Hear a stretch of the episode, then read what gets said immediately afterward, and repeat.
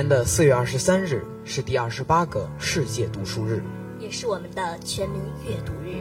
五千年书香文脉，德泽绵长；千百代薪火相传，弦歌不辍。阅读让优秀的民族精神在我们的血脉里流淌，阅读让传统文化的智慧支撑起我们民族的脊梁。下面，请欣赏小朋友们集体朗诵《论语·学而篇》节选。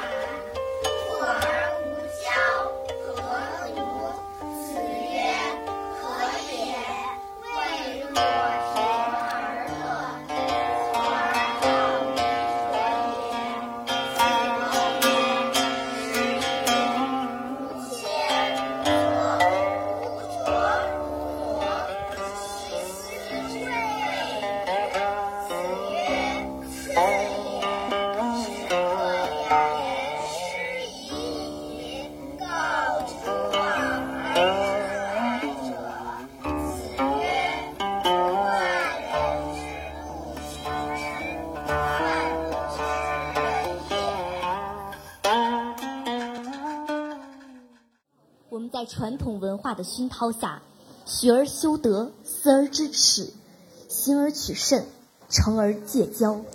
出师未捷身先死，常使英雄泪满襟。书中有真挚的情感，有智慧的闪光，更有笃定的决心。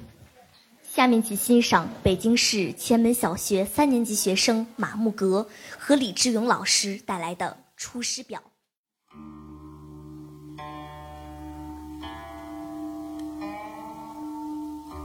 师表》，诸葛亮。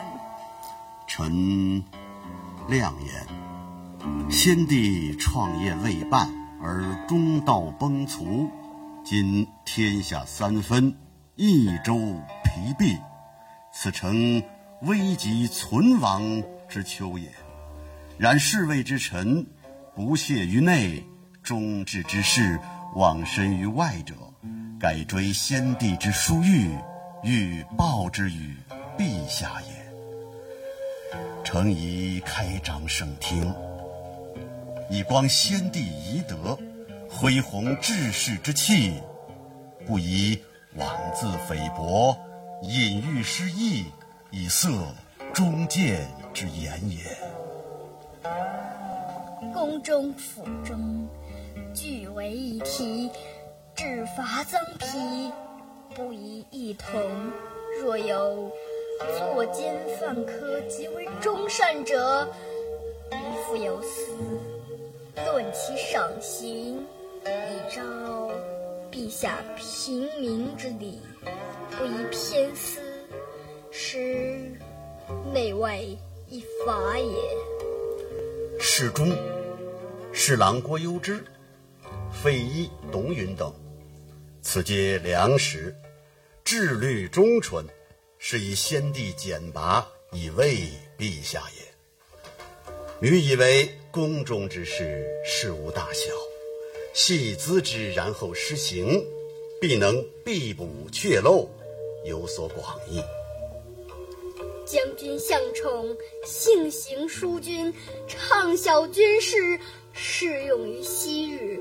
先帝称之曰能，是以众议。举宠为都，予以为营中之事，细咨之，必能使行阵和睦，优劣夺所。亲贤臣，远小人，此先汉之所以兴隆也；亲小人，远贤臣，此后汉所以倾颓也。先帝在世，每与臣论此事，未尝不叹息痛恨于桓灵也。侍中、尚书、长史、参军，此系贞良死节之臣，愿陛下亲之信之，则汉室之隆可继日而待也。臣本不。躬耕于南阳，苟全性命于乱世，不求闻达于诸侯。先帝不以臣卑鄙，为兹枉屈，三顾臣于草庐之中，咨臣以当世之事，尤是感激。遂许先帝驱驰，后值倾覆，受任于败军之际，奉命于。危难之间而来，二十又一年矣。先帝知臣谨慎，故临崩寄臣以大事也。受命以来，夙夜忧叹，恐托付不效，以伤先帝之名，故五月渡泸，深入不毛。今南方已定，兵甲已足。当奖率三军，北定中原，庶竭奴钝，攘除奸凶，兴复汉室，还于旧都。此臣所以报先帝而忠陛下之职分也。至于斟酌损益，尽尽忠言，则忧之，一远之任也。愿陛下托贼衣，讨贼心腹之效；不效，则治臣之罪，以告先帝之灵。若无心得之言，则则忧之一允等之慢，以彰其咎。陛下亦宜自谋，以自奏善道，采纳雅言，深追先帝遗诏，臣不生受恩感激。今当远离，临表涕零，不知所云。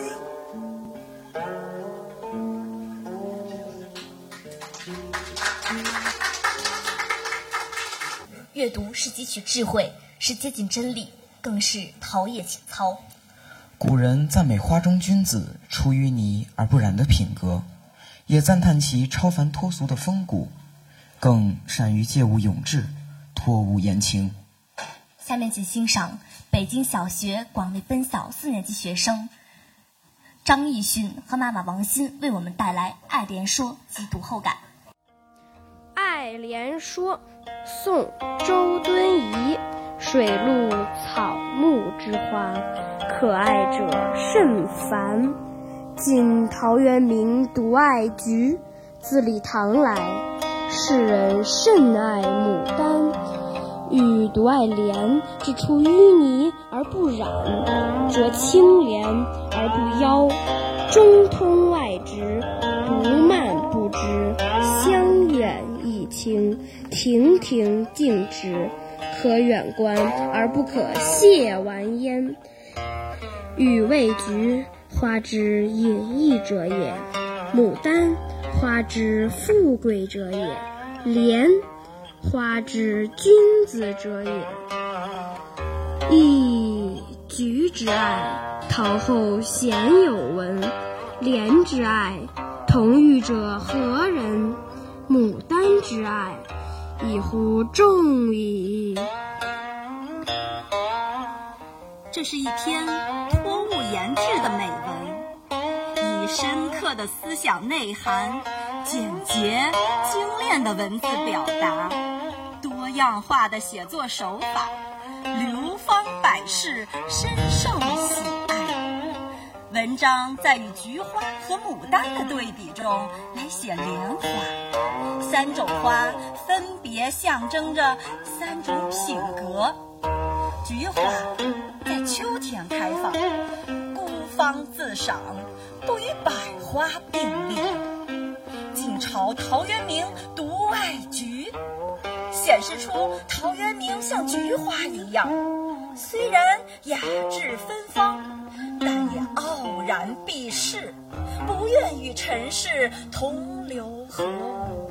牡丹在唐代受到上至皇家，下至平民的追捧，盛开时花团锦簇，富丽堂皇，一派富贵者的形象。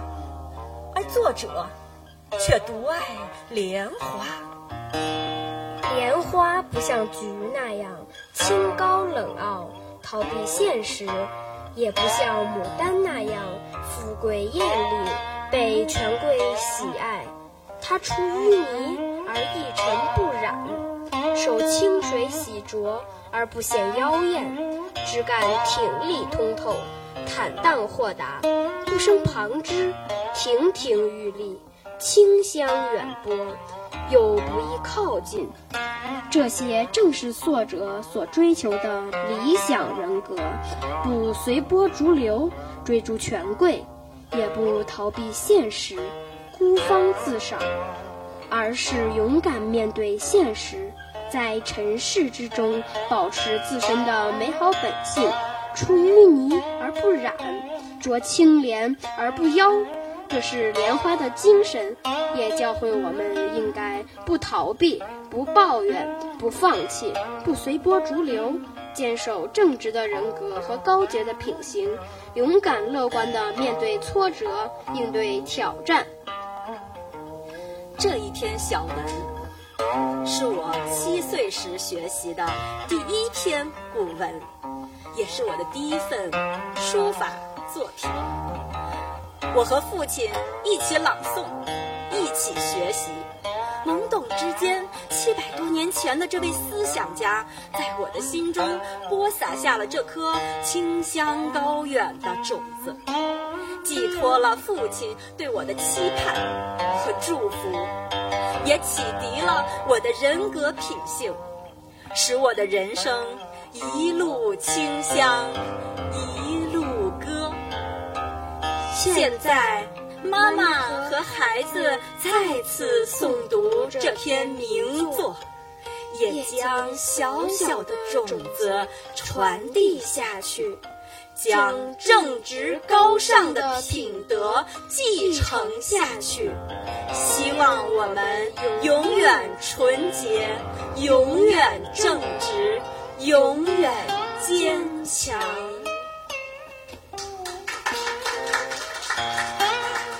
人物跃然纸上，好一派怡然自得。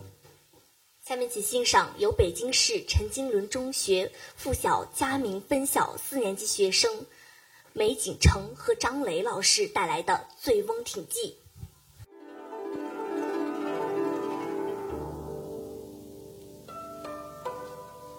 《醉翁亭记》，宋·欧阳修。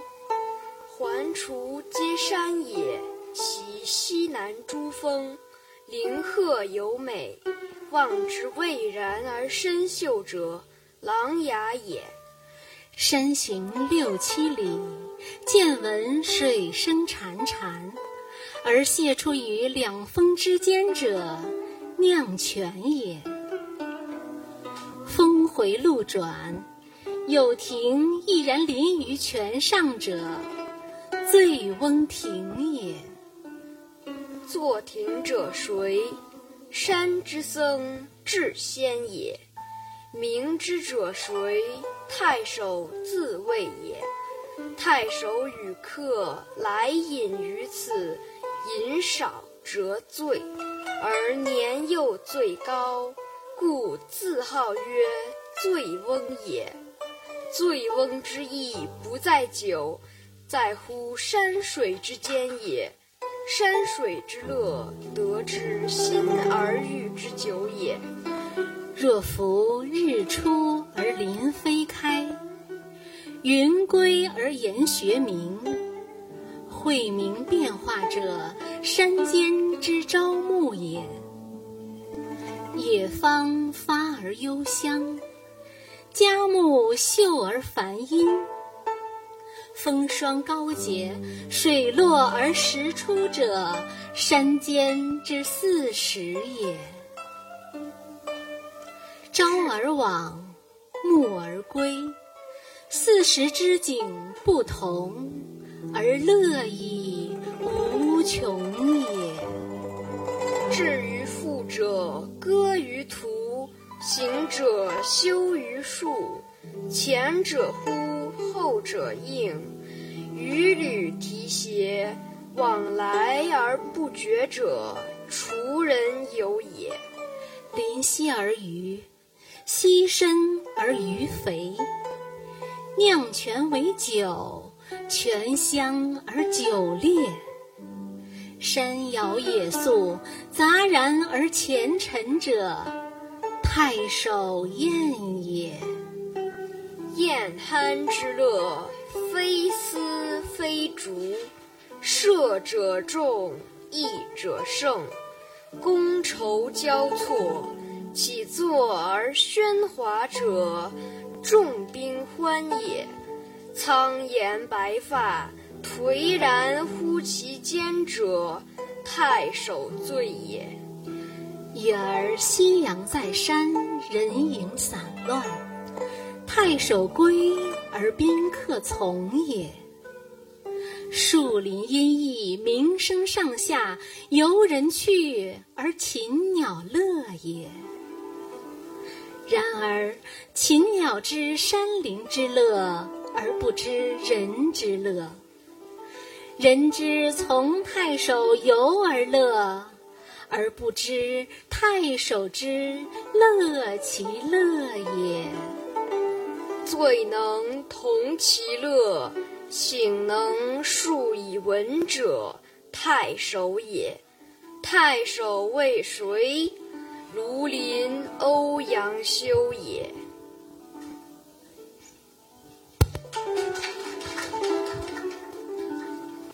春日芳菲，读书天，正是人间最乐时。奇文共欣赏，一意如相惜。让我们一起欣赏被誉为天下第一篇文的《滕王阁序》。有请北京清华附中上地小学一年级学生李承熙和圣歌。《滕王阁序》作者王勃。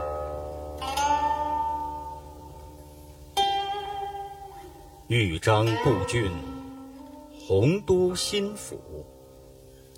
星分翼轸，地接衡庐。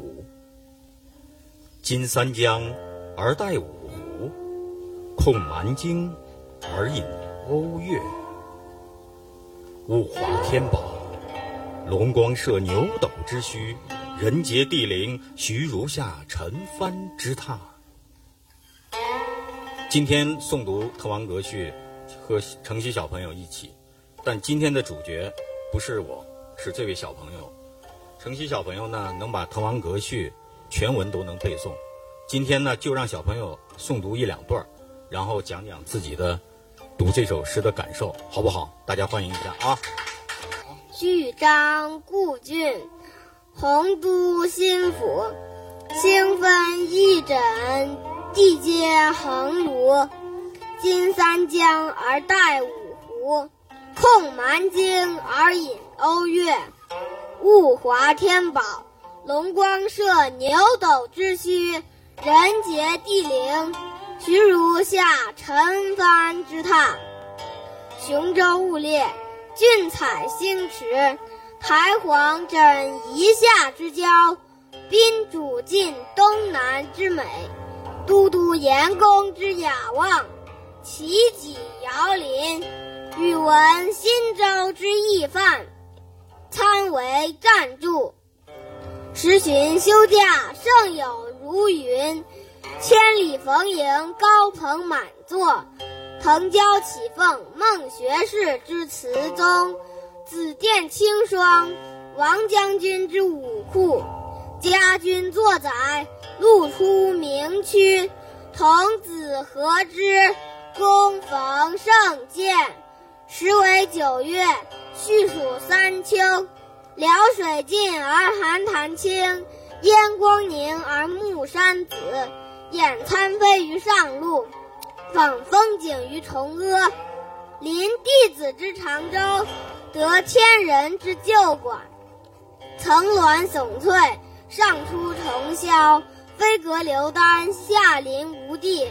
客厅府主穷岛屿之萦回，贵殿兰宫起冈峦之体势。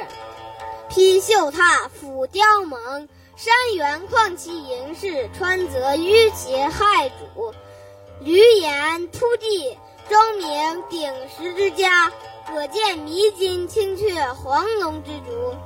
云霄雨霁，彩侧区明。落霞与孤鹜齐飞，秋水共长天一色。渔舟唱晚，响穷彭蠡之滨。雁阵惊寒，声断衡阳之浦。遥襟甫唱，逸兴传飞。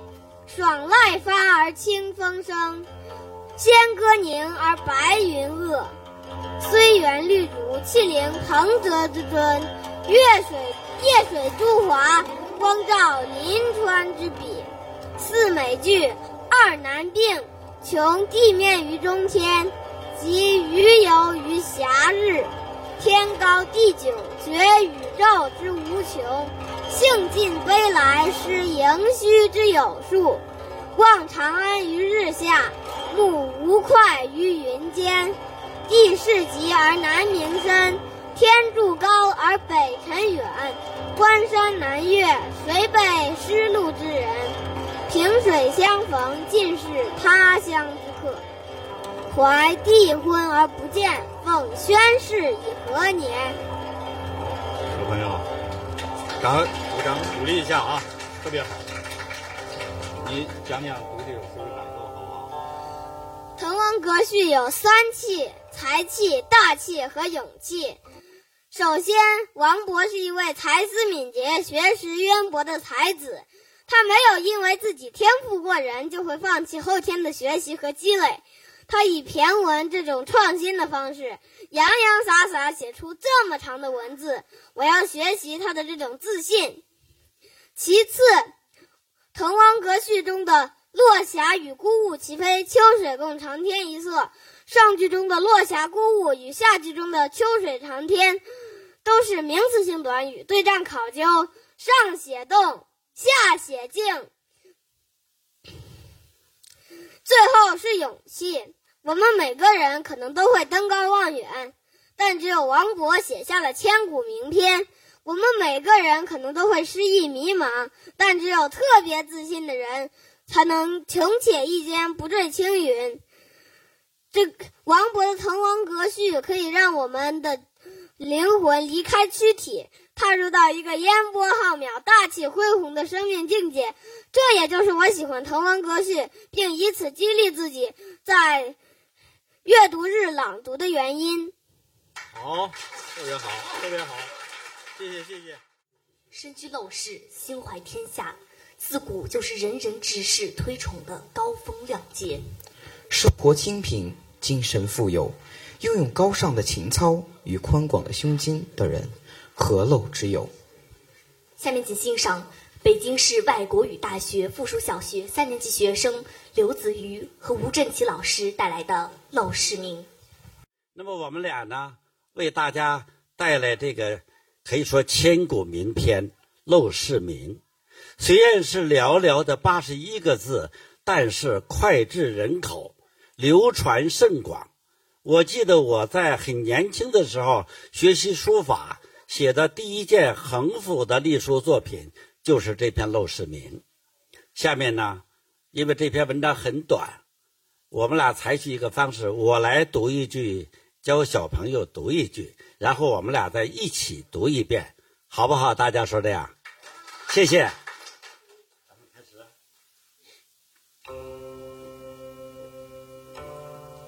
陋室铭》，《陋室铭》，唐，唐。刘禹锡，刘禹锡。山不在高，山不在高。有仙则名，有仙则名。水不在深，水不在深。有龙则灵，则灵。斯是陋室。斯是陋室，惟吾独心。惟吾德馨。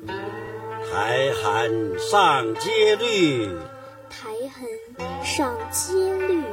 草色入帘青，草色入帘青。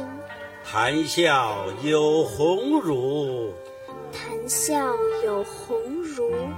往来无白丁，往来无白丁。可以调素琴，可以调素琴。阅金经，阅金经。无丝竹之乱耳，无丝竹之乱耳。无案牍之劳形，无案牍。之劳形。南阳诸葛庐，南阳诸葛庐。西蜀子云亭，西蜀子云亭。孔子云，孔子云。何陋之有？何陋之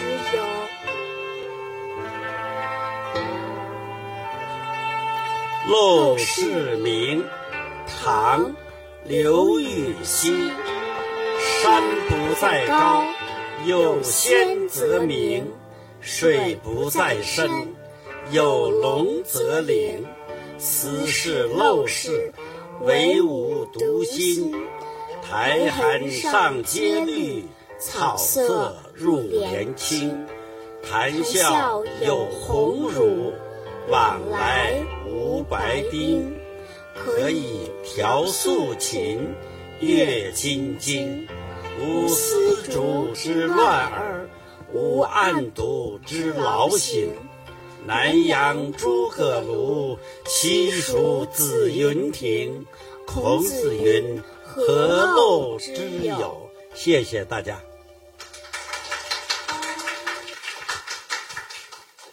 好读书，不求甚解，没有会意，便欣然忘食。读书是一种享受。读书是一种心灵旅行。下面，请欣赏由汪正球老师带来的《读书让人更快乐》。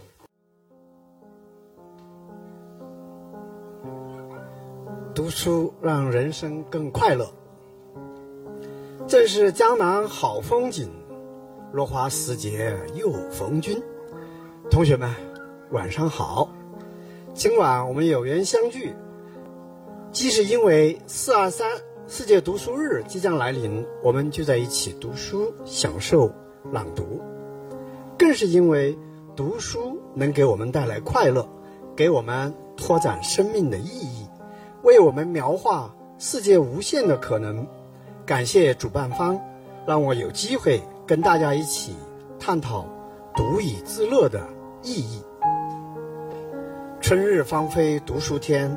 正是人间最乐时，世界各地的人，无论你是年老还是年轻，无论你是贫穷还是富裕，无论你是患病还是健康，都能享受阅读的乐趣，都能尊重和感谢为人类文明做出过巨大贡献的文学、文化、科学、思想大师们，都能保护。知识产权，这是阅读带给我们人类共同的财富与快乐。读书本身就是一件赏心乐事，会让生命更快乐。我想呢，从三个层面来聊一聊我的理解。第一，是足以自知的快乐，无论是教科书还是课外书，为我们洞开了知识的宝库。让我们了解到浩瀚无垠的宇宙中的万千气象，激发了内心深处去知识海洋探险甚至冒险的欲望，这就很过瘾。还有什么比在读书过程中对世间万事万物的好奇更有意思的事情呢？书是字的家，我们读的书，白纸黑字。紫白墨韵，俨然就是一幅徽州建筑。你对恐龙感兴趣，你就对地球的远古时代产生好奇；对恐龙博物馆呢，会心向神往。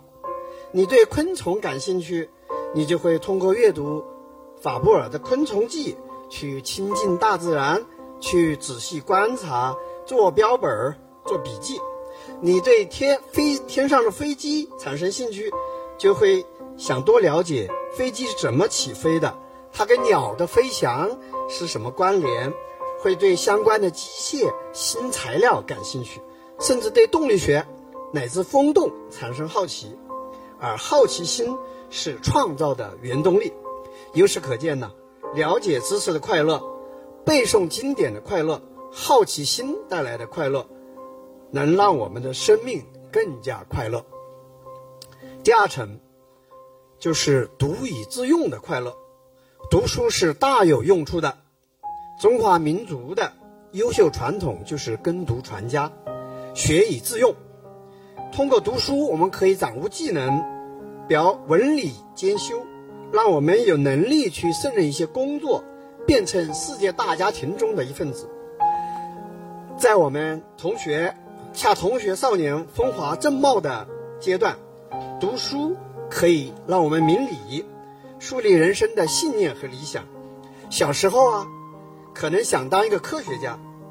钱学森先生在实验小学，在北师大附中学习的时候，就对爱因斯坦十分着迷。你可能会对农民、农民袁平爷爷感兴趣，对农业心心念念。前几天有扬沙天气，你可能会想了解这到底是什么气候导致的？中国上下五千年的气候是怎么变化的？以及以后我可以做些什么？你可以是阅读大人，你可以会编程，你会装无人机，你会弹琴，你爱好书画，甚至你还会做菜，爱写作。所有啊，这一切都会给你带来乐趣，带来憧憬，带来跟同学、老师、父母交流的快乐，进而找到自己人生的定位。第三层。就是独以修为的快乐，找到自身，找到自己的快乐。书中自有黄金屋，黄金不贵，书最贵。为什么这么说呢？读书可以让我们在美学、哲学的层面不断去认识生命，明了一个人甚至一代人的使命，不断去认识宇宙万物的规律。我是谁？我从哪里来？我到哪里去？天将降大任于斯人也。大学之道，在明明德。朝闻道，夕死可矣。大任是什么？这个明德，道又是什么？我们追随古圣先贤，可以跳出自我的小圈子，去茫茫夜空中寻找自己向往的那颗星。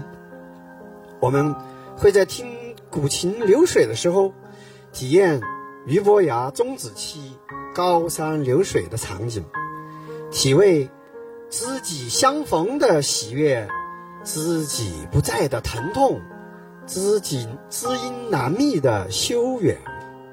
我们可以读到古代读书人的那种快乐，诵明月之诗，歌窈窕之章，读出苏东坡的豁达。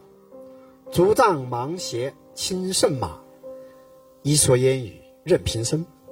读书李白“天生我材必有用，千金散尽还复来”的豪迈。当我们读到木心“我是一个暗夜里大雪纷飞的人”时，会会心一笑；读到汉书下酒，会拍案叫绝；读到袁隆平爷爷写的。拉小提琴思念母亲的散文时，会去领受一位科学家的高逸柔情。读到王阳明“此心光明，夫复何言”时，会感受到皎皎明月，天心澄澈，聆听一段生命里的大宁静。读书让我们造血精神。体会一种忘我的快乐，一种共鸣的喜悦。我们一起多读书吧，读万卷书，行万里路。出征大步过生涯，腹有诗书气自华。未来以来，中国需要更多快乐的读书种子。不要错过一个跟孩子共读的春天。因为书是心的乐园。谢谢大家分享。五千年的悠久历史，孕育了底蕴深厚的中华文化。源远流长的古典诗词，是文化宝库中经久不衰的瑰宝。《三字经》是我国历史上的启蒙读物，汇集了古代圣贤的智慧。下面，请欣赏由北京市东城区光明幼儿园大班学生胡艺林和北京新启蒙幼儿园中四班学生严弘毅带来的《三字经》节选。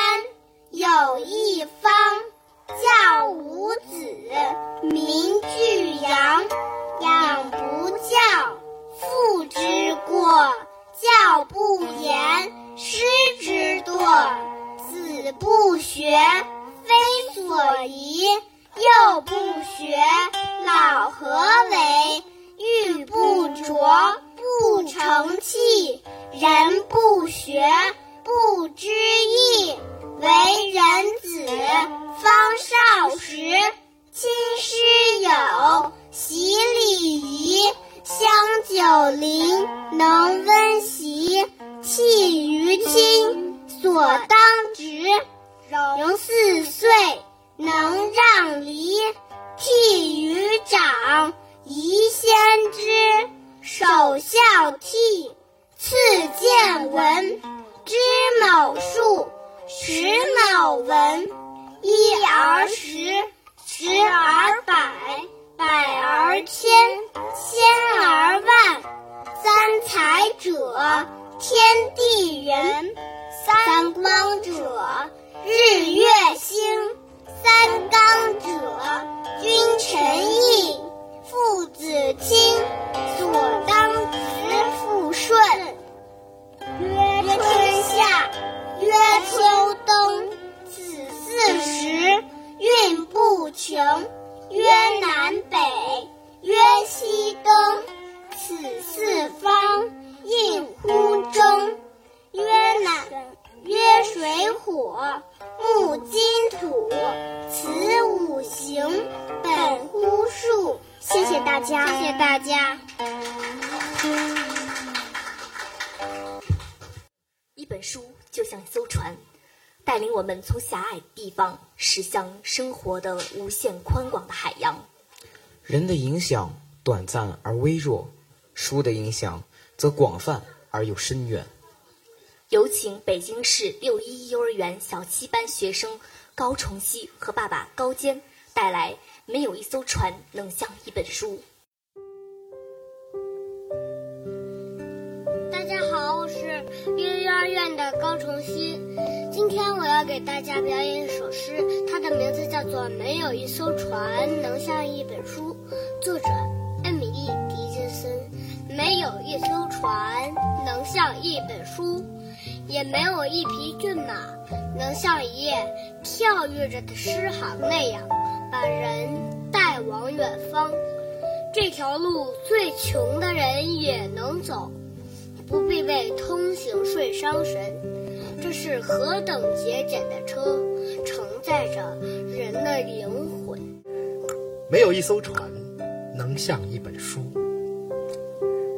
也没有一匹骏马能像一页跳跃着的诗行那样，把人带往远方。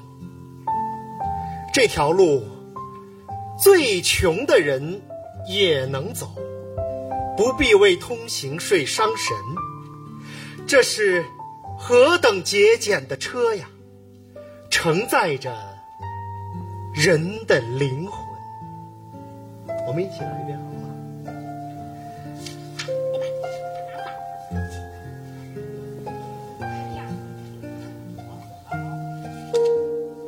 预备，开始。好，你就拿着吧，好吗？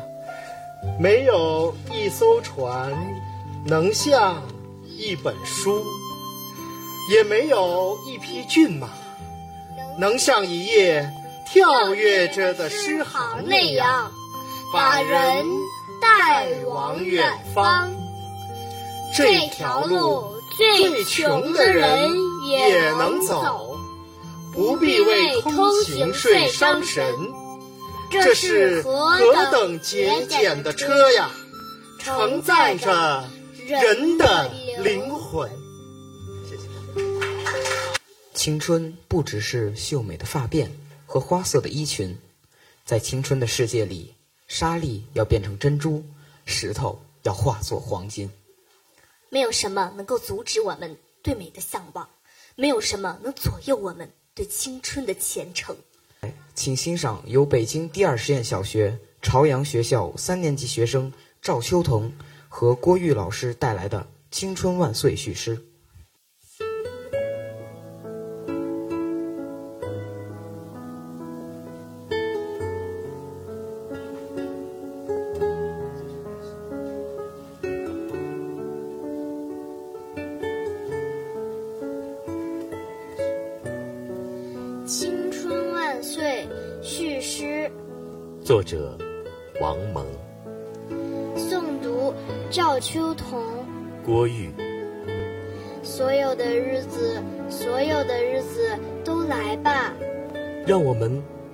织你们，用青春的金线。和幸福的璎珞编织你们。有那小船上的歌笑，月下校园的欢舞，细雨蒙蒙里踏青，初雪的早晨行军，还有热烈的争论，跃动的温暖的心，是转眼过去的日子，也是充满遐想的日子。纷纷的心愿迷离，像春天的雨。我们有时间，有力量，有燃烧的信念。我们渴望生活，渴望在天上飞。是单纯的日子，也是多变的日子。浩大的世界，样样都叫我们好奇。从来都兴高采烈，从来不淡漠。眼泪。欢笑、深思，全是第一次。所有的日子，都去吧，都去吧。在生活中，我们快乐的向前。多沉重的担子，我不会发软；多严峻的战斗，我不会丢脸。有一天，擦完了枪，擦完了机器，擦完了汗，我想念你们。招呼你们，并且怀着骄傲注视你们。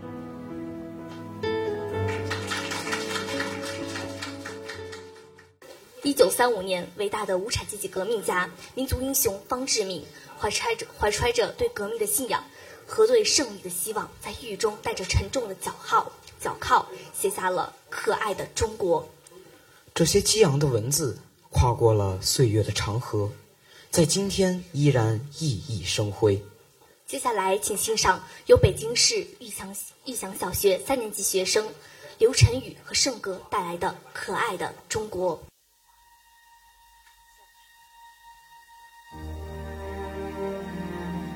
可爱的中国，作者方志敏，诵读刘晨宇、圣歌。朋友，中国是生育我们的母亲。你们觉得这位母亲可爱吗？我想你们是和我一样的见解，都觉得这位母亲是蛮可爱、蛮可爱的。以言气候，中国处于温带，不十分热，也不十分冷，好像我们母亲的体温不高不低，最适宜于孩儿们的偎依。以言国土，中国土地广大，纵横万数千里，好像我们的母亲是一个身体魁大、胸宽背阔的妇人。我土地的生产力是无限的，地底蕴藏着未开发的宝藏也是无限的，又岂不象征我们的母亲？保佑着无穷的乳汁，无穷的力量，让养育他四万万的孩儿。我想世界上再没有比他养的更多的孩子的母亲吧。中国是无地不美，到处皆景。这好像我们的母亲，她是一个天资玉质的美人，她的身体的每一部分都有令人爱慕之美。中国海岸线之长而且弯曲，照现代艺术家说来，这象征我们母亲富有曲线美。中国民族在很早以前就造起了一座万里长城，和开凿了几千里的运河，这就证明中国民族伟大无比的创造力。中国在战斗之中一旦得到了自由与解放，这种创造力将会无限的发挥出来。到那时，中国的面貌将会造一新。到那时，到处都是活跃的创造，到处都是日新月异的进步。欢歌将欢歌将代替了悲叹，笑脸将代替了哭脸，富裕将代替了贫穷，康健康健将代替了疾苦，智慧将代替了愚昧，友爱将代替了仇杀，生之快乐将代替了死之悲哀。明媚的花园将代替了凄凉的荒地，这时，我们民族就可以无愧色地立在人类面前，而生育我们的母亲也会最美丽地装饰起来，与世界上各位母亲平等的携手呢。这么光荣的一天，绝不在辽远的将来。而在很近的将来，这么光荣的一天，绝不在辽远的将来，而在很近的将来。好，谢谢大家。书中有四季，季季皆为景。暮春的早晨，仲夏的夜晚，晚秋的黄昏，初冬的午后，四季之唯美。读书之乐趣。接下来，请欣赏由吴振奇老师带来的《四季读书歌》。借这个机会呢，我把我二零一六年写的四首读书的小诗，呃，读出来与各位分享。《四季读书歌》，春，岁首。若朝阳，开篇似垦荒。人情春早报，梦见古营仓。夏，绿透柳丝长，溪流。汇海洋，清风新会意，酷暑送幽香。秋，露冷夜凝霜，飘然万叶黄。云中信使到，念远。路难量，冬。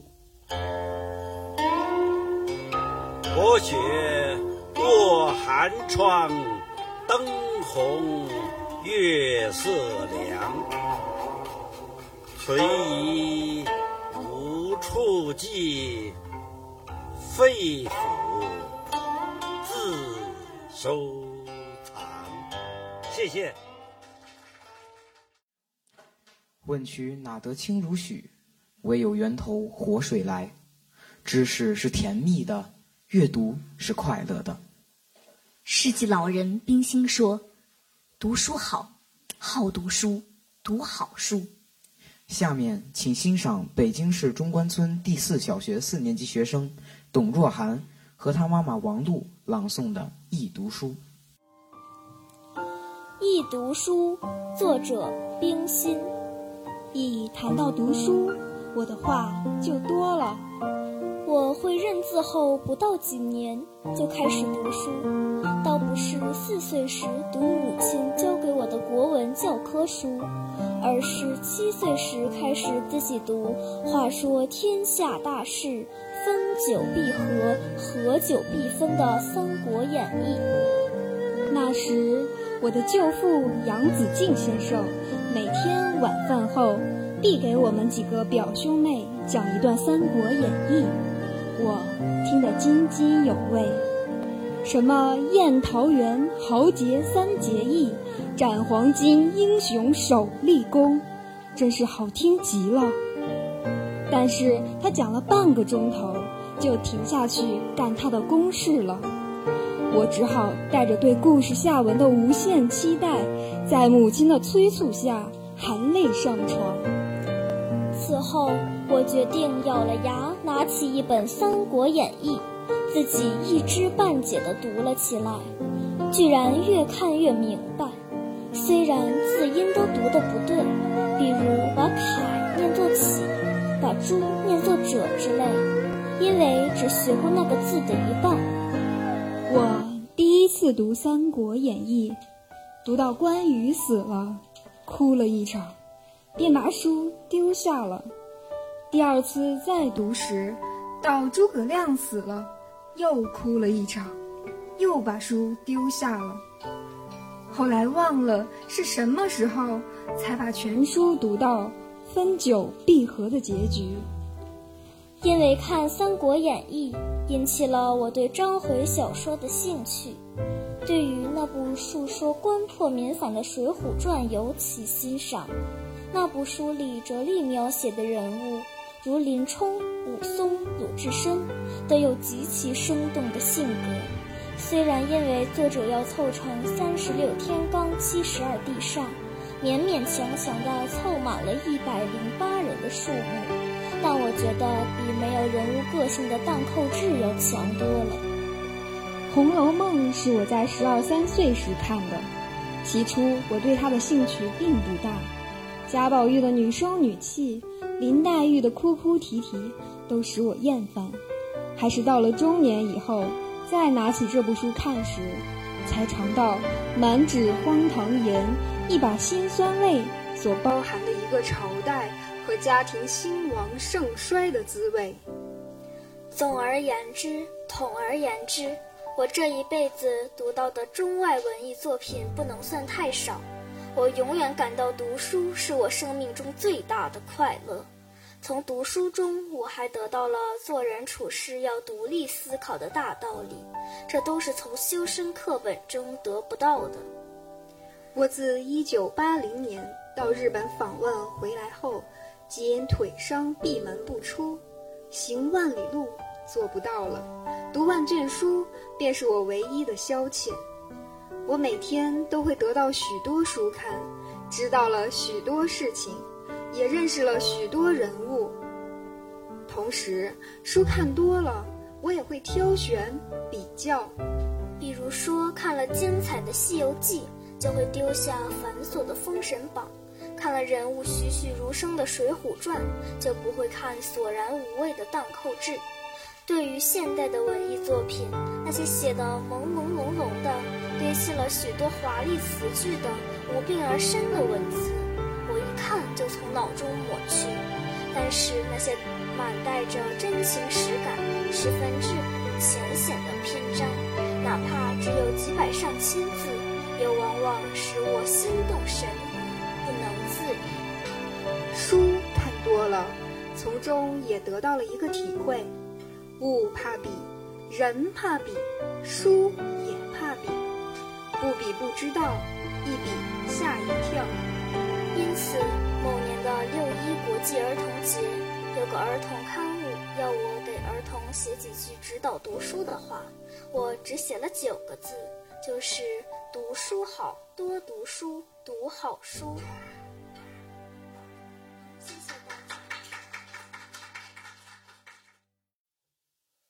淡淡的忧伤与淡淡的喜悦互相交织，给优美的月下荷塘披上了朦胧的轻纱。下面请欣赏北京。下面请欣赏北京市北京小学四年级学生徐佳璐和大象老师带来的《荷塘月色》。荷塘月色，曲曲折折的荷塘上面，迷望的是甜甜的叶子。叶子出水很高，像亭亭舞女的裙。层层的叶子中间，零星的点缀着些白花，有袅娜的开着的，有羞涩的打着朵儿的，正如一粒粒的明珠，又如碧天里的星星，又如刚出浴的美人。微风过处，送来缕缕清香，仿佛远处高楼上渺茫的歌声似的。这时候，叶子与花也有一丝的颤动，像闪电般霎时传过荷塘的那边去了。叶子本是肩并肩，密密地挨着，这便宛然有了一道凝碧的波痕。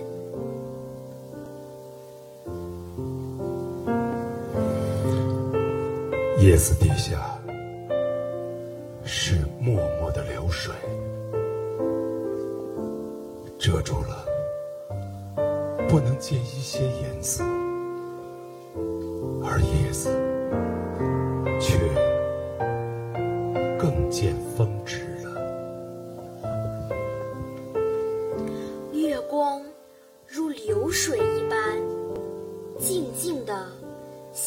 这一片叶子和花上。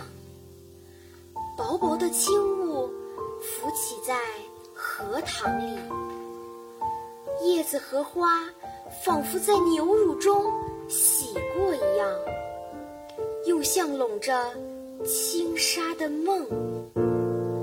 虽然是满月，天上却有一层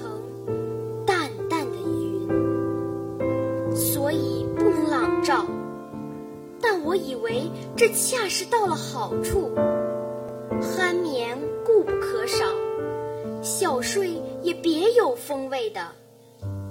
月光是隔了树照过来的，高处丛生的灌木落下参差的斑驳的黑影，俏愣愣如鬼一般，柳的稀疏的倩影，却又像是画在荷叶上。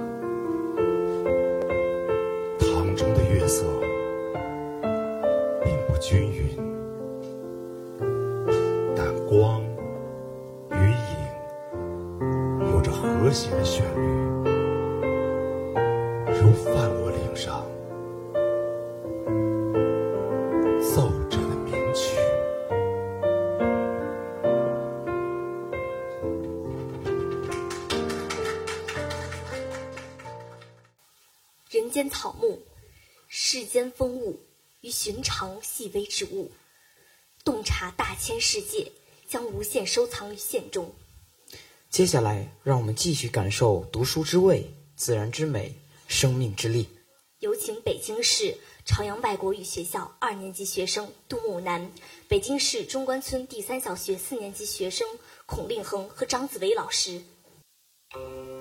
阅读不仅可以读书籍，还可以读自然、读生命。对应书籍、自然和生命，我和同学们共同创作了三首原创诗词，分别是我写的《夜读之趣》，木南写的《涌泉》和令恒写的《心念》。南乡子，夜读之趣，张紫薇。雨后夏风凉，执卷烹茶泼墨香。曲赋诗词心底事，沧桑。孔孟终章论道茫。读时叹悠长，每览星河拥月光。虫犬蛙儿窗外笑，痴狂。傍晚偷来诗几行。一个夏天的夜晚，雨过清凉。此时执卷夜读，仿佛穿越千年，和古人对话。书中群星闪耀，又仿佛赏星河拥月光。此情此景，灵光乍现，诗意横生，仿佛从这幽静中偷来了十几行。连窗外的虫犬也笑我太过痴狂，于是落笔写下这首《南乡子》。涌泉渡木兰，张颜明翠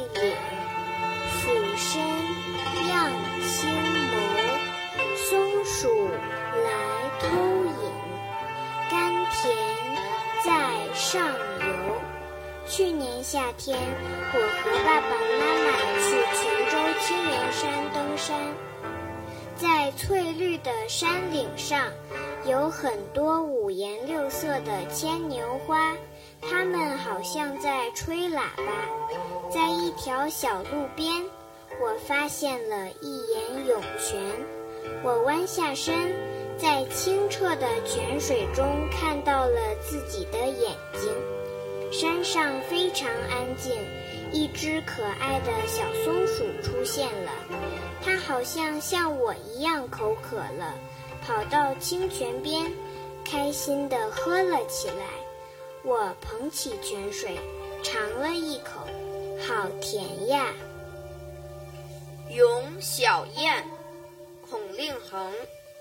冬去春来时，迎风是新雨。岂能逐落花，应上青云舞。学校的校徽是大雁，我们小学生就是小雁。正值冬去春来时，小雁迎风拍打着新长出来的羽毛，跃跃欲试。李白曾云：“大鹏一日同飞起，扶摇直上九万里。”王勃有言。穷且益坚，不坠青云之志。飞翔是美好快乐的，但不能追逐落花、贪恋玩乐，而应该直上青云，舞动乾坤。借这三首，祝大家可体会读书籍之趣味盎然，读自然之美好空灵。和读生命之奋发戳力。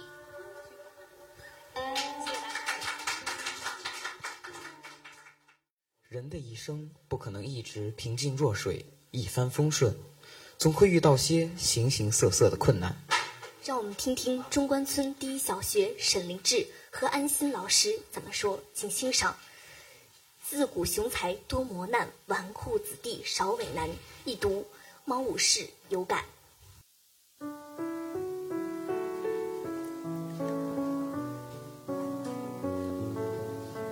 自古雄才多磨难，纨绔子弟少为难。读《猫武士》有感。作者：沈凌志。诵读：凌志、心。《猫武士》讲述了一只有天赋的宠物猫，受邀加入森林族群。虽然它也喜欢天天赖在窝里被两脚兽宠爱，但它更向往自由奔放的生活。当他刚进族群被质疑时，他努力证明自己；当河族的营地被两脚兽占领时，他为河族送去食物。当风族被影族赶出领地时，他帮助风族重返家园。当他知道副族长篡位的真相时，他选择大义灭亲。当两角兽摧毁森林时，他率领族群迁徙，重整旗鼓。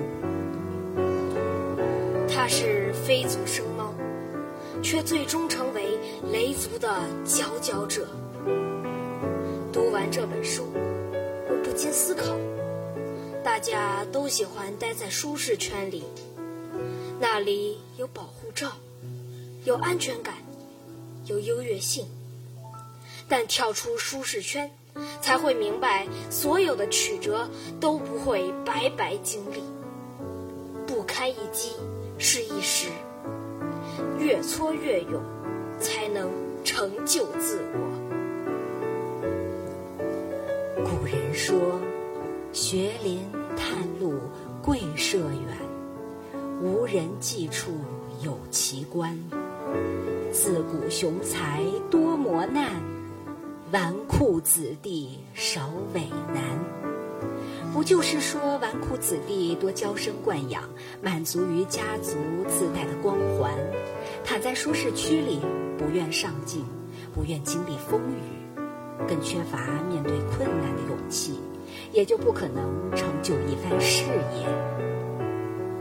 第一次去滑雪时，我几乎大半天都在雪场的玻璃小房子里取暖。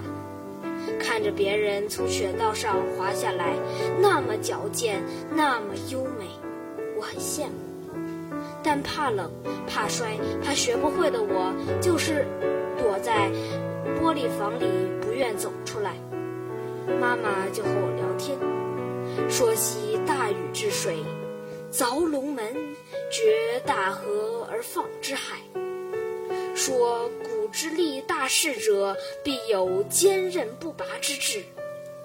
聊猫武士，聊主人公是如何一步步放弃舒适的生活，融入族群，又带着族族群开辟新天地。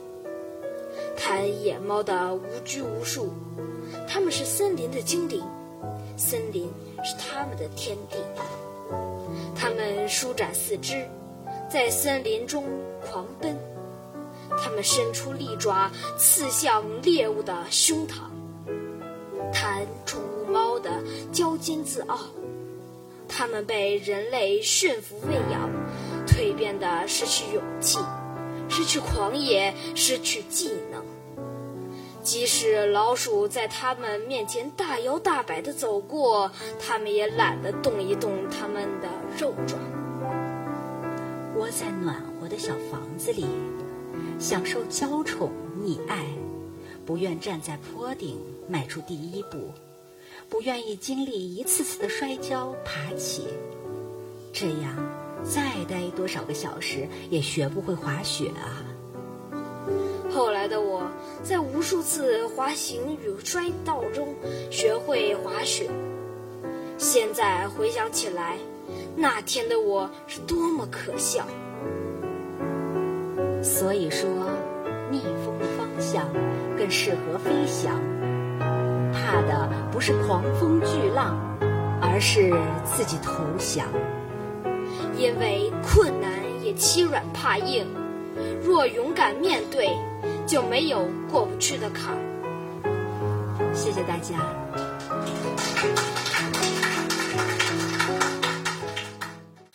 说起未来，总会有无边的想象。但我们都希望能成为更好的自己，以正直、勇敢、独立之姿，在偌大的世界里畅游。下面，请欣赏大象老师带来的《余光中的写给未来的你》。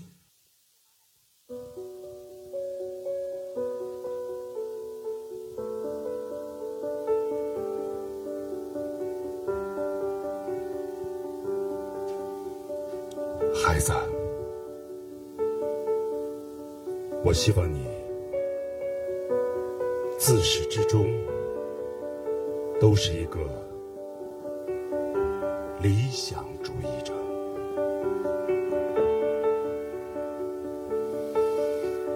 你可以是农民，可以是工程师，可以是演员，可以是流浪汉，但你必须是个理想主义者。童年，我们讲英雄故事给你听，并不是一定要让你成为英雄，而是希望你具有纯正的品格。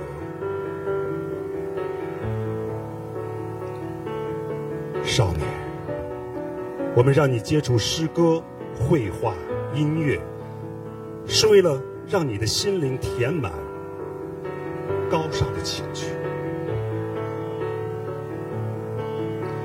这些高尚的情趣会支撑你的一生，使你在最严酷的冬天也不会忘记玫瑰的芳香。理想会使人出众。其次，孩子，我希望你是一个踏实的人。人生太过短促，而虚的东西有太多，你很容易眼花缭乱，最终一事无成。记住，每个人的能力有限，我们活在世上，能做好一件事足矣。不要轻视平凡的人。不要投机取巧，不要攻击自己做不到的事。你长大后会知道，做好一件事太难，但绝不要放弃。你要懂得和珍惜感情，交友的过程会有误会和摩擦，但想一想。偌大世界，有缘结伴而行的，能有几人？你要明白，朋友终会离去，生活中能有人？伴在身边，听你倾谈，倾谈给你听，就应该感激。要爱自己和爱他人，要懂自己。和懂他人，希望你不要媚俗。你是个独立的人，无人能抹杀你的独立性，除非你向世俗妥协。要学会欣赏真，要在重重面具下看到真。如果你的脸上出现谄媚的笑容，我将会羞愧的掩面而去。在具体的做人上，我希望你不要打断别人的谈话，不要娇气十足。对了，你每天要至少拿出两个小时来读书，要回信、写信给你的朋友。不要老是想着别人应该为你做些什么，而想着怎么去帮助他人。借他人的东西要还，不要随便接受别人的恩惠。孩子，还有一件事，虽然做起来很难，但相当重要。这就是要有勇气正视自己的缺点。你会一年年的长大，会渐渐遇到比你强、比你优秀的人，会发现自己身上有许多你所厌恶的缺点，这会使你沮丧和自卑。但你一定要正视它，不要躲避，要一点点的加以改正。战胜自己，比征服他人还要艰巨和有意义。不管世界潮流如何变化，但人的优秀品质却是永恒的。正直、勇敢、独立。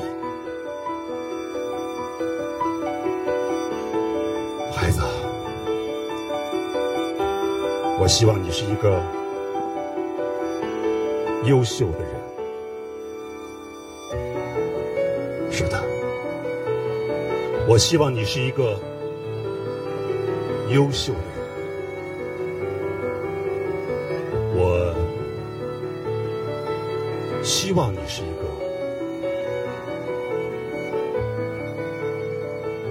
优秀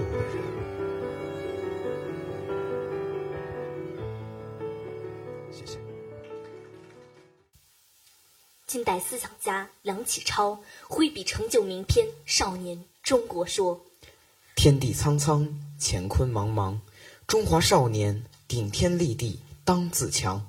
请小朋友们集体朗诵《少年中国说》。故今日之责任，不在他人，而全在我少年。少年智，则国智；少年富，则国富；少年强，则国强；少年独立，则国独立；少年自由。则国自由，少年进步，则国进步；少年胜于欧洲，则国胜于欧洲；少年雄于地球，则国雄于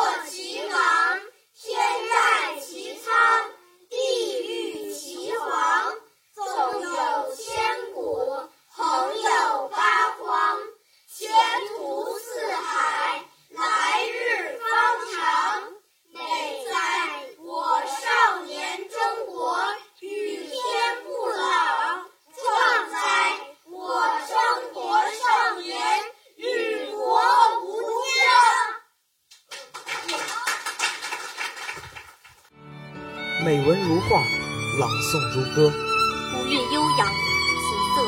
雅致，一曲曲感人心弦的经典，给我们美好的享受；一篇篇深入人心的佳作，给我们无尽的力量。阅读的力量，童声诵读经典，主题朗诵阅读分享会到这里就结束了，再见。